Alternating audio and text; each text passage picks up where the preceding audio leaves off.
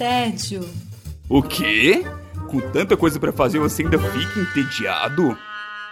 Gasta mais tempo escolhendo o que vai assistir do que assistindo? Ah, então vem com a gente. Vai começar agora o Contra o Tédio.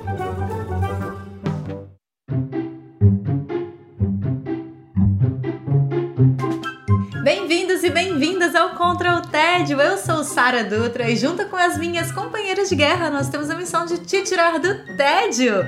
Estou aqui com ela, Silvia Costa Ferro. Tudo bem, Silvia? Olá, gente! Quanto tempo não venho por aqui, não é mesmo? Estou sumida. Isso é verdade, isso é verdade. Apareça mais. Sinta-se em Ah. casa. Ah, um, um break, um férias. Estava de férias. Pequenas férias. Maíra Brancalhão também tá por aqui. Tudo bem, Maíra? Olá, tudo ótimo e vocês? Como estamos? Um time de mulheres. Ok. Yay! Eu adoro quando isso acontece. Adoro os meninos, mas tenho que dizer que sou dessas. Inclusive, hoje é aniversário de um menino muito especial neste programa, né? Que pediu para ser lembrado no episódio, gente. Olha isso. E a gente vai lembrar dele falando do time de mulheres. Parabéns, Chaves, seu lindo! Feliz aniversário, Felipe Chaves, paladino do Contra o Tédio. Tudo de bom, Felipe Chaves. Muitas felicidades pra você. Depois vocês mandem os seus desejos de feliz aniversário lá nos posts, produção. Vocês, guerreirinhos, coloquem lá os seus desejos de melhores votos para Felipe Chaves. Ele já colocou, eu achei maravilhoso, que ele mesmo colocou lá no Stories. Gente, parabéns pra mim, beijos. É, Hoje é meu aniversário, maravilhoso. Quero biscoito, mas tá tudo certo. Tá tudo certo, aniversário é assim mesmo, produção. Mas bora lá começar com esse episódio 86. E vou começar esse episódio com a minha indicação. E estou combatendo o tédio assistindo Conto de Fadas. Chocada, mentira. Chocada com a Sara. Pessoa que é bem equilibrada, que assiste dramas pesados e contos de fadas. Essa sou eu. Filmes cool, é, Assim que é bom. diferentes. Um pouco de salada, um pouco de outras coisas, não é, produção? Bora lá. Venho hoje indicar uma queridinha que está aparecendo. Já tem um tempinho que foi, foi lançada, foi lançada em abril, mas estamos aqui no mês da visibilidade LGBTQIA, né? Estu- Essas coisas todas aí, produção. E Heartstopper passou pela minha, pelo meu sofá ultimamente e, gente, todo mundo fique muito feliz assistindo essa série. É uma coisa fofa, é uma coisa linda, é muito legal. Eu indico, assim, pra qualquer pessoa, honestamente, eu indico pra qualquer pessoa, porque é uma série que te tira muito do, do seu lugar comum. Por mais que ela seja uma, uma série cheia de clichês. É sim uma série cheia de clichês, mas os clichês dela se encaixam de uma forma tão gostosa de assistir que você fica torcendo para que todos eles apareçam ali. Então, bora lá. O que, que é Heartstopper? É uma série que é é baseada numa graphic novel que é- foi lançada pela Alice, Alice Oseman, que é uma britânica. Já tem quatro volumes aqui no Brasil, você encontra três deles lançados pela Companhia das Letras. A Companhia das Letras, inclusive, já anunciou que o quarto volume é, vai chegar em breve. Mas Heartstopper, então, é a história do Charlie, que é um menino gay do primeiro ano numa escola apenas para meninos lá no Reino Unido. Uhum. E aí acontece de que ele vai para uma, uma sala de uma matéria X, nem sei qual é a matéria que eles estão estudando lá, porque isso não importa nesse momento. E ele conhece o Nick, que é um jogador de rugby da mesma escola, que acabou de chegar na escola e ele tá no segundo ano. É, e aí eles desenvolvem uma amizade diferenciada ali naquele rolê de estarem dividindo é, a mesa, né? Aquelas, aquelas escolas que dois estudantes dividem uma mesa e tudo mais. E é uma coisa muito legal porque o Charlie, quando à primeira vista, o Charlie não é assim aquele menino normalzão, sabe? Ele tem um, um quezinho assim de, de diferente dos demais, além de ser gay, ele é um dos é, é basicamente o único, único menino assumido gay na escola que meio que foi assumido pela escola, sabe? Aquela situação ruim, assim. É, e o Nick é aquele menino padrãozão, assim, bonitinho, todo fofinho, e ele é ruivo, e ele é todo fofinho. Dá vontade de colocar num potinho. O menino? Fofinho ou desses atletas famosinhos, porque ele joga rugby e essas coisas? Pois assim? então, menina, isso é uma das coisas que me pegou nessa série. Os adolescentes têm cara de adolescente? Assim, eles têm cara de Ai, adulto. Eles, dá pra você saber que são adultos, mas eles são adultos muito jovenzinhos, assim, sabe? E eles não têm aquele corpão de adulto. Então eles são meio magrelinho, com as proporções meio esquisitas ainda, sabe? É, o, o tipo de figurino faz com que eles tenham essa, essa noção diferente de proporção do corpo. Então é muito bem pensado nesses detalhezinhos, assim, que deixa mais gostosinha a série. E a Sarah nem gosta de série de adolescente, né? Pois é, menina, lembrei muito de Felipe Chaves assistindo essa série, porque é um drama adolescente. e esse é um drama adolescente tanto para o público adolescente quanto para o público não adolescente. Que, né, cá estou eu, não sou adolescente há alguns tempos já e apaixonada. Ou alguém te avise isso, por favor. Estou apaixonada por essa série e eu já vi várias outras pessoas não adolescentes apaixonadas por essa série também. que ótimo. É, é uma série rapidinha, ela tem oito episódios de mais ou menos 30 minutos ali. E ela já foi confirmada, a produção, até a terceira temporada, de tanto que ela fez sucesso, assim. Ela não foi uma série extremamente bombante, mas ela foi extremamente bem vista pela crítica e pelo público. Ela tá onde? Ela tá na Netflix. Gente, eu nunca nem ouvi falar. Olha, não passou por aqui. Não passou por aqui. Ai, os algoritmos, produção. e o, o, o Rotten Tomatoes, por exemplo, deu 100% de crítica pra ela. Olha. Uau! E de público foi, tipo assim, quase 100% também, sabe? Então, gente, vai por mim, assista essa série, é uma coisa fofíssima. E ela é é nova, novíssima ou não? É de abril desse ano. É porque tudo estreou, né? Entendi. Sim, exatamente. Eu acho que ela foi um pouco engolida por outras estreias ali, né? Não só da Netflix, mas de outros, Sim. outros streamings também, Uhum. né? Mas eu acho que ela, ela teve esse detalhe, assim, ela não ficou, tipo assim, ai, ficou nos mais assistidos da Netflix por tanto tempo. Não, não rolou isso com ela. Mas dentro da bolhazinha pra qual ela foi feita, ela foi super bem falada, sabe? Ela tem, tem um lugar ali que tá, a galera tá curtindo bastante.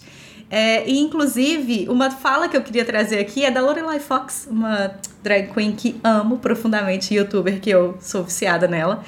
E Lorelai tava contando assim sobre a experiência dela como um, um- um homem gay, é, de- do quanto que, que ela queria ter assistido essa série quando era adolescente. Ah, que Porque existem produções sobre LGBTs, né? Existem essas produções, mas em geral são produções muito pesadas e muito tristes. sim. E aí, essa é um, é um conto de fadas LGBT, produção. É real, assim. Ela é leve. Ela é uma, uma série leve, mas não deixa de colocar assuntos muito interessantes. Uhum. Sabe? Tem, por exemplo, uma menina trans na série. É, então tem essas questões todas, assim, tem uma discussãozinha, assim, de, de na- com homofobia. Eles falam de homofobia na série. Ele fala, eles falam da relação com os pais. Mas não é o foco, né? Mas não, exatamente, mas não é aquela coisa pra aterrorizar. É uma coisa de não vamos esquecer que isso aqui existe, mas vamos olhar esse lado que pode ser legal aqui? Vamos olhar, vamos, vamos sonhar um pouquinho, sabe? E coloca esse público pra sonhar. E é muito fofo.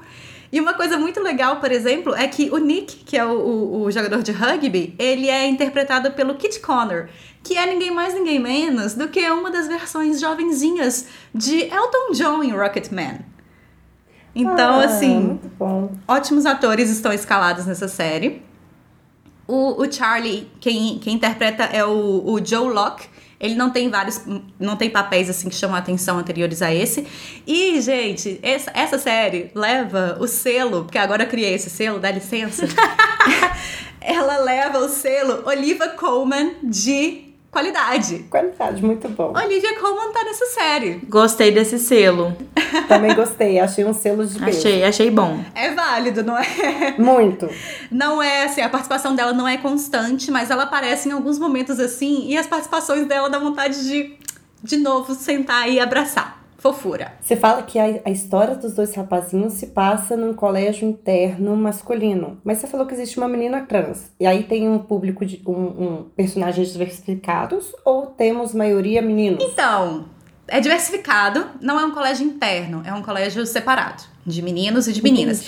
Pra mim, o separado já é interno, sabe? Essa pessoa que você não. Não, interno é quando a galera vai morar no colégio, Maíra. É. Eu tô, tô ligada. Tem que, tem que adaptar ainda os meus conceitos de colégios separado. Mas é, eu acredito que é só uma, uma alternativa narrativa, sabe? É, de narrativa mesmo. Porque um colégio fica de frente pro outro.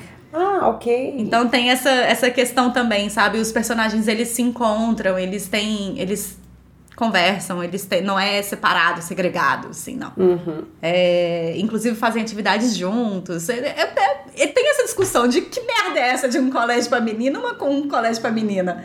Tem essa discussão na série também. É, e aí, outra coisa que eu queria deixar na, na indicação é que é, para quem viu, pra quem lembra da minha fala do post ou assistiu também Família Mitchell e a Revolta das Máquinas, lembra que eu comentei que uma das coisas que eu mais gosto naquele filme é a quantidade de intervenção gráfica que vai aparecendo. Uhum. E esse filme ele tem essas intervenções gráficas, essa série tem intervenções gráficas no meio das cenas. Menina, por isso que eu googlei Ah, aqui e apareceu umas folhinhas? Eu ia dar essa dica pra quem quisesse entender. Ei, coloca no Google Heartstopper e vai aparecer umas folhinhas. Aquilo ali vai aparecendo ao longo da série em momentos estratégicos. E, velho, gente, ai, que vontade de colocar essa série num potinho. É muito fofa. É muito fofa. Gente, achei ótimo. Achei muito legal. É, é incrível, é, muito é uma série muito mágica. Por isso que eu achei que quando a Lorelai fala que é um conto de fadas gay, gente, é isso. É sentido. isso, sabe? É toda aquela história que a gente queria, que eu, pelo menos, sou do time, que eu queria que a Elsa tivesse uma namorada, queria. É aquilo que virou uma série, sabe? Que na verdade é uma graphic novel, que tá sendo desenvolvida. Então, assim, gente, e a menina que fez a, a, a, graphic novel, a, Ali, é, a Alice Oseman, ela tem atualmente 27 anos. Olha, supernova. Gente, super nova. Eu tô muito chocada, assim. Ela começou a publicar quando ela tinha, tipo, 15. Então, assim, é uma pessoa que já tem aí uma carreira real de graphic novels. É, e isso, é uma coisa leve, sem ser uma coisa superficial, Uhum. que trata de, do que precisa ser tratado. E, cara, dá vontade de você morar lá dentro daquela série. Fica a dica. Heartstopper, Netflix. Super vou procurar. Vou, vou, vou jogar pra lá todas as é, novas temporadas da Netflix. Mentira, jogar pra lá nada, porque eu já vi a maioria. Mas tem umas que eu tô esperando o Alex e aí dá pra. Ótimo. E são só oito episódios, então é um Ah, trem bem rapidinho mato rapidinho. Amanhã a Silvia já acabou essa série. e a gente segue o episódio conversando com Silvia Costa Ferro. Como é que você está combatendo seu tédio? Estou combatendo meu tédio revisitando as minhas próprias indicações. Olha, às vezes é bom, né? Pra gente rever algumas coisas, pensar sobre algumas coisas. Recordar a viver, né? Vamos recordar de algumas coisas.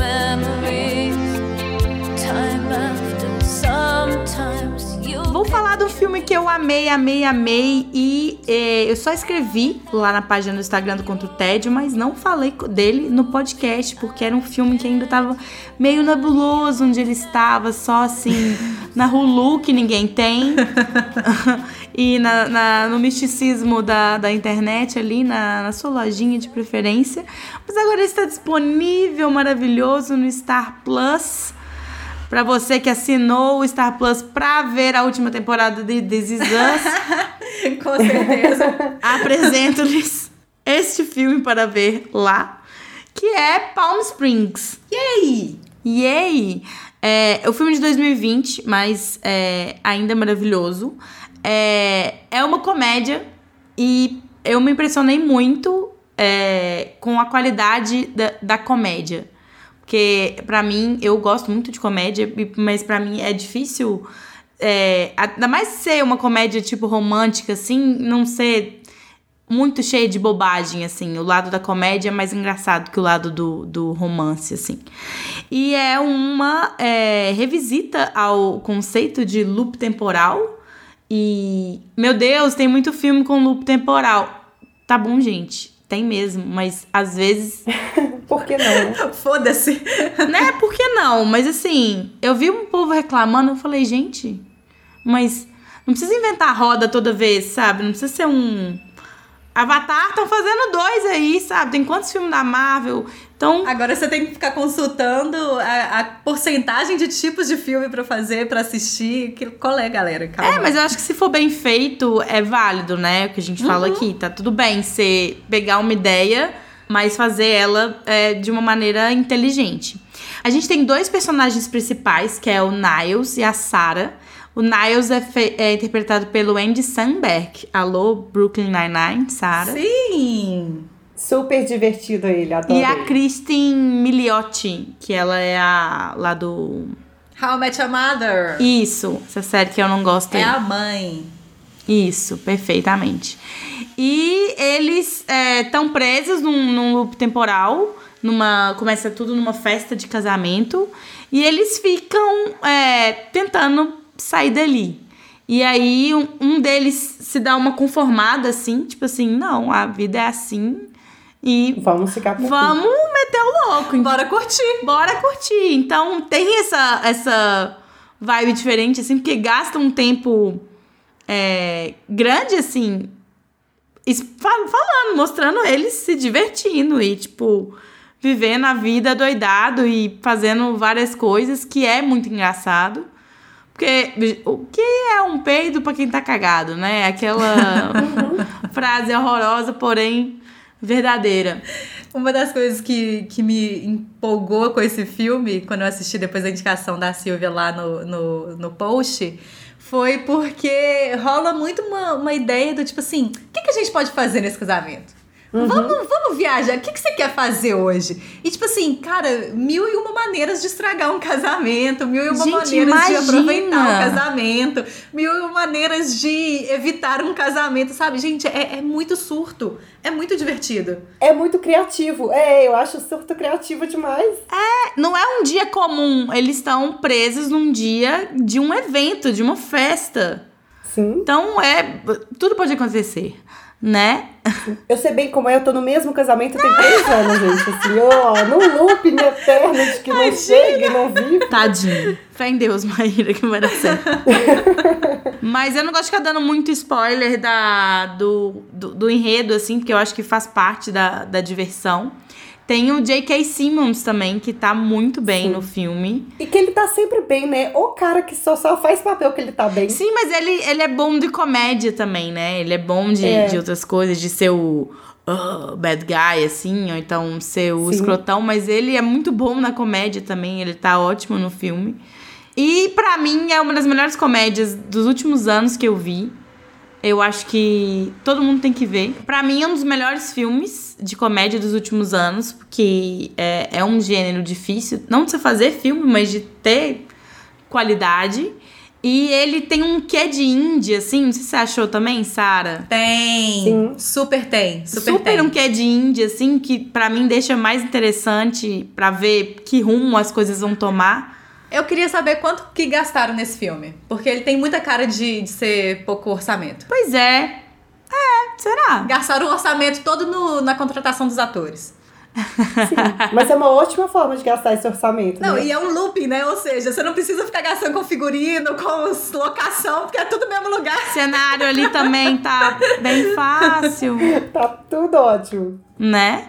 E ele é um filme de uma hora e meia, então eu acho que ele tem um tempo bom dele. Aí pra comédia, eu acho que uma hora e meia é um, um tempo ótimo. Então, gente, agora tá super disponível no Star Plus. Eu acho que vocês deviam ir lá ver. Não, a, a gente acaba de sair de um episódio que, que todo mundo tava comentando como é difícil e as pessoas ficam falando, pressionando. Vocês têm que assistir.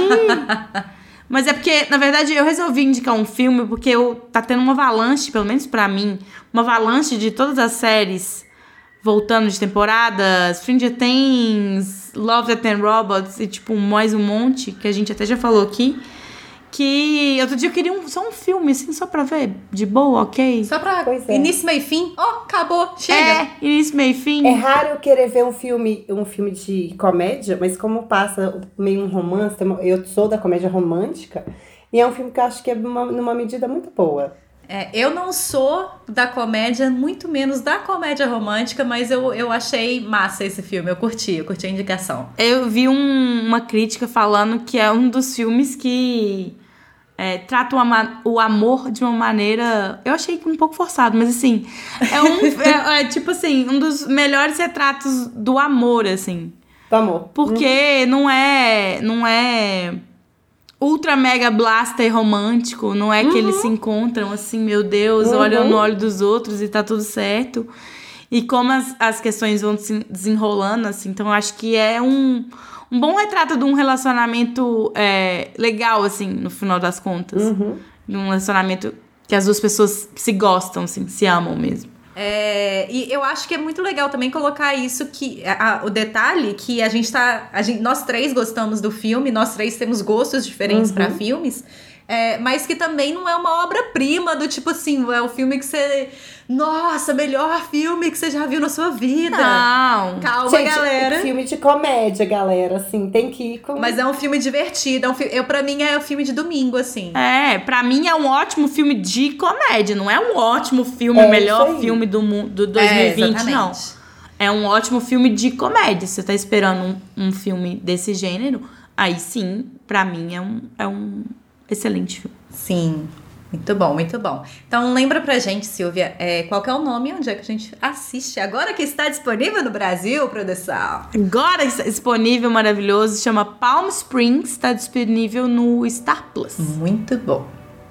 A gente segue com a nossa última indicação do dia, Maíra Brancalhão. Como é que você está combatendo seu TED? Eu estou combatendo meu tédio, batendo um papo numa varanda de uma casa em Maui. Uh, Moana. Moana, eu e Moana estávamos... Mentira, não é Moana. Aí pode pôr a música da Moana. Depois de vocês eh, darem indicações super leves, eu vou dar uma indicação que é leve, mas também densa ao mesmo tempo. Combatendo meu TED com algo, uma indicação que também não é muito usual de eu fazer, que é com uma entrevista da Oprah com a Viola Davis. Chama Oprah e Viola, um evento especial Netflix. Gente, que chique. É tipo, é um, Pode parar aí agora que não precisa falar mais nada.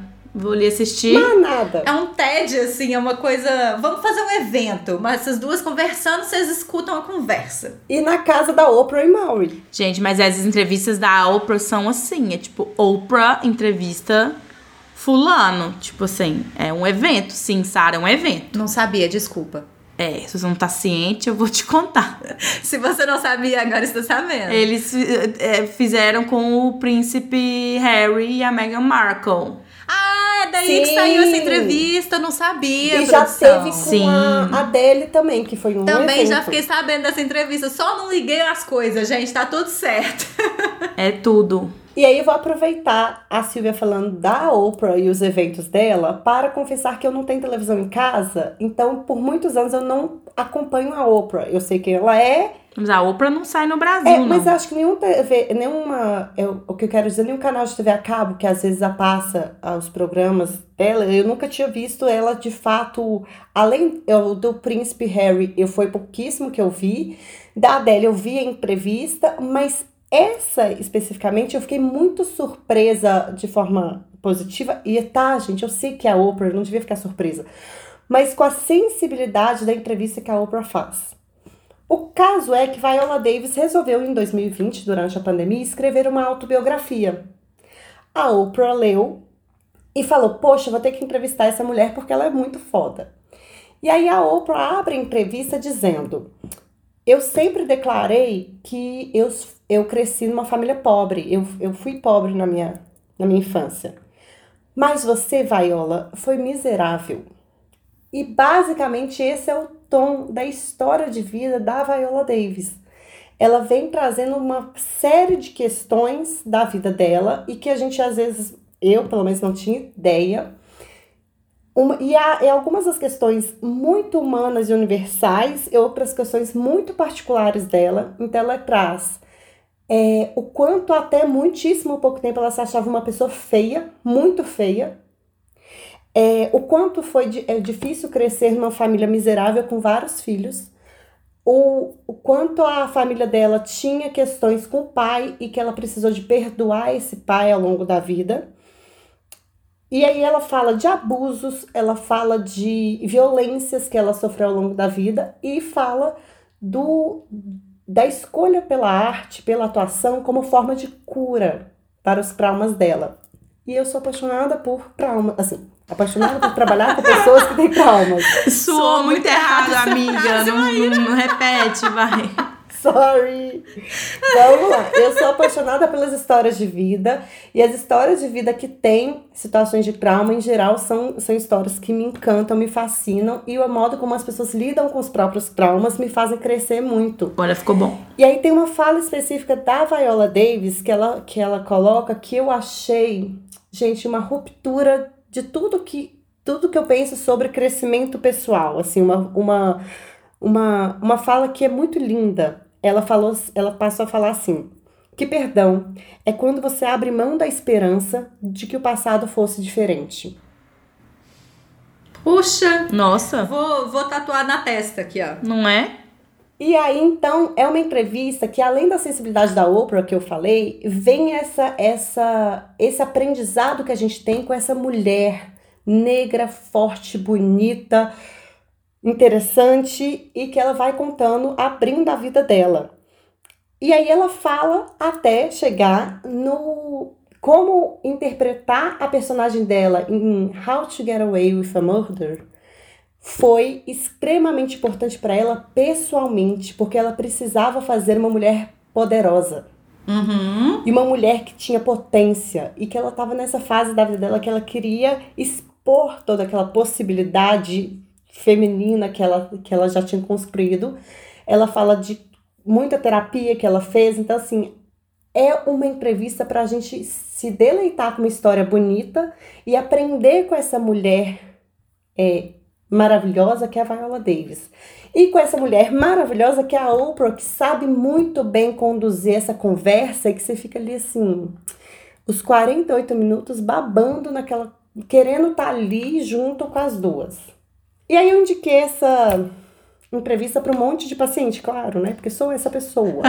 Não é só aqui no Concrotédio que eu tô indicando coisa. Assim que é bom. Pois é, e tive a felicidade de um paciente que eu dei alta esses dias, ele me presentear com o livro da Viola Davis que chama Finding Me, que ainda não tem tradução em português, mas que eu estou lendo e que está sendo de muito aprendizado também. E ela fala no início do livro é, um encontro que ela teve com Will Smith que pergunta para ela assim: Quem é você? Aí ela fica: Como assim quem sou eu? Viola Davis, prazer. Ele: Não, mas quem que é você? E ela fica tentando entender. Ele fala assim: Não, porque eu sempre vou ser aquele rapaz de 17 anos que teve o coração quebrado, pela, né? O coração partido pela namorada. Quem é você? E aí ela fala: Eu sou uma menina da terceira série que corria depois da escola porque era perseguida pelos meninos que tacavam pedras e pedaços de pau em mim, me chamando de feia. Eita! Poxa. E é isso. Esse livro, esse, essa entrevista e essa mulher, gente, vamos lá assistir, vamos lá ver, consumir tudo que a Viola Davis produz.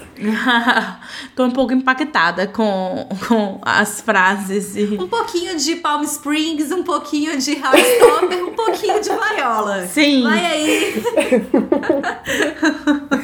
Talvez vamos fazer uma salada por aqui, fazer uma mistura.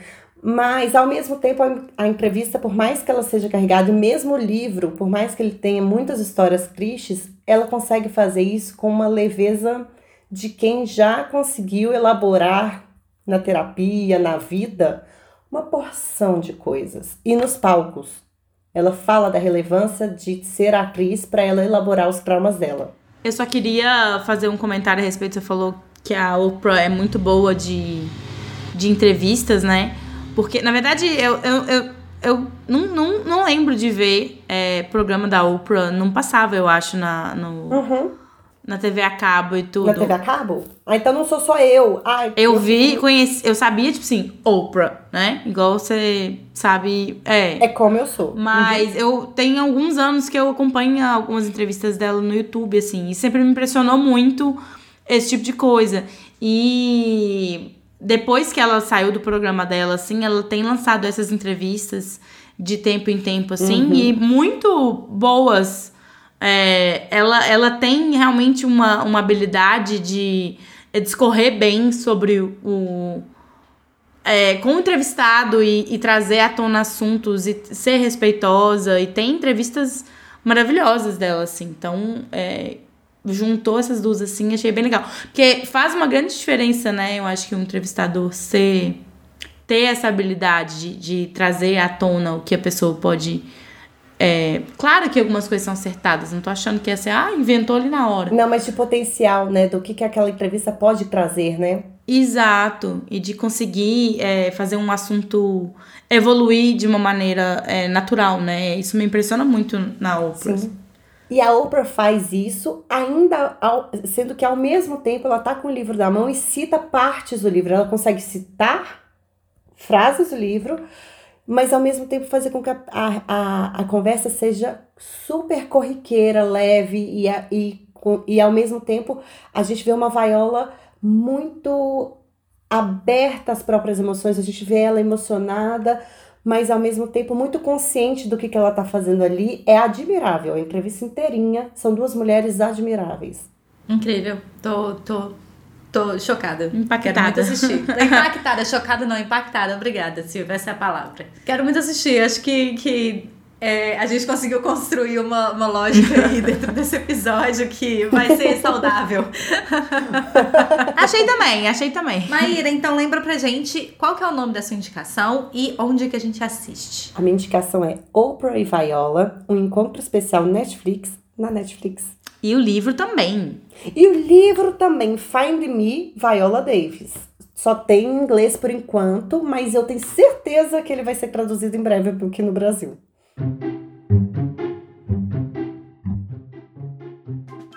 A gente encerra este episódio do Contra o Tédio. Relembrando você, vá lá, dá biscoito para Felipe Chaves, dê parabéns para Felipe Chaves na postagem desse episódio. Ele vai ficar muito feliz e a gente também. E outra coisa que eu queria deixar, guerreirinhos. Se vocês têm é, é, aqui no, no Contra o Tédio, a gente já indicou várias obras relacionadas à comunidade LGBTQI até mais. Então, se vocês têm interesse em ter uma lista de indicações que junte todas as indicações dessa comunidade, uh. fala com a gente também que a gente monta essa lista para vocês lá na nossa página no Instagram. Eu tenho interesse, professor. então coloca lá na postagem, Maíra. Vai lá na postagem e falar que você Vou quer. lá na postagem pedir. Porque não é apenas em junho que a gente fala disso. Aqui no Contra o TED a gente fala disso o ano inteiro, bem como tantos outros temas. Maíra Brancalhão, muito obrigada pela sua presença aqui hoje. Obrigada a você, Sarita, Silvete, Felipe Chaves. Ainda fica aqui mais um beijo, um abraço pra você, guerreirinhos. Até mais. Silvia Gostar Ferro, boa noite, até mais. Tchau, gente, até a próxima. Eu sou Sara Dutra, vou ficando por aqui. Até mais, um beijo e tchau.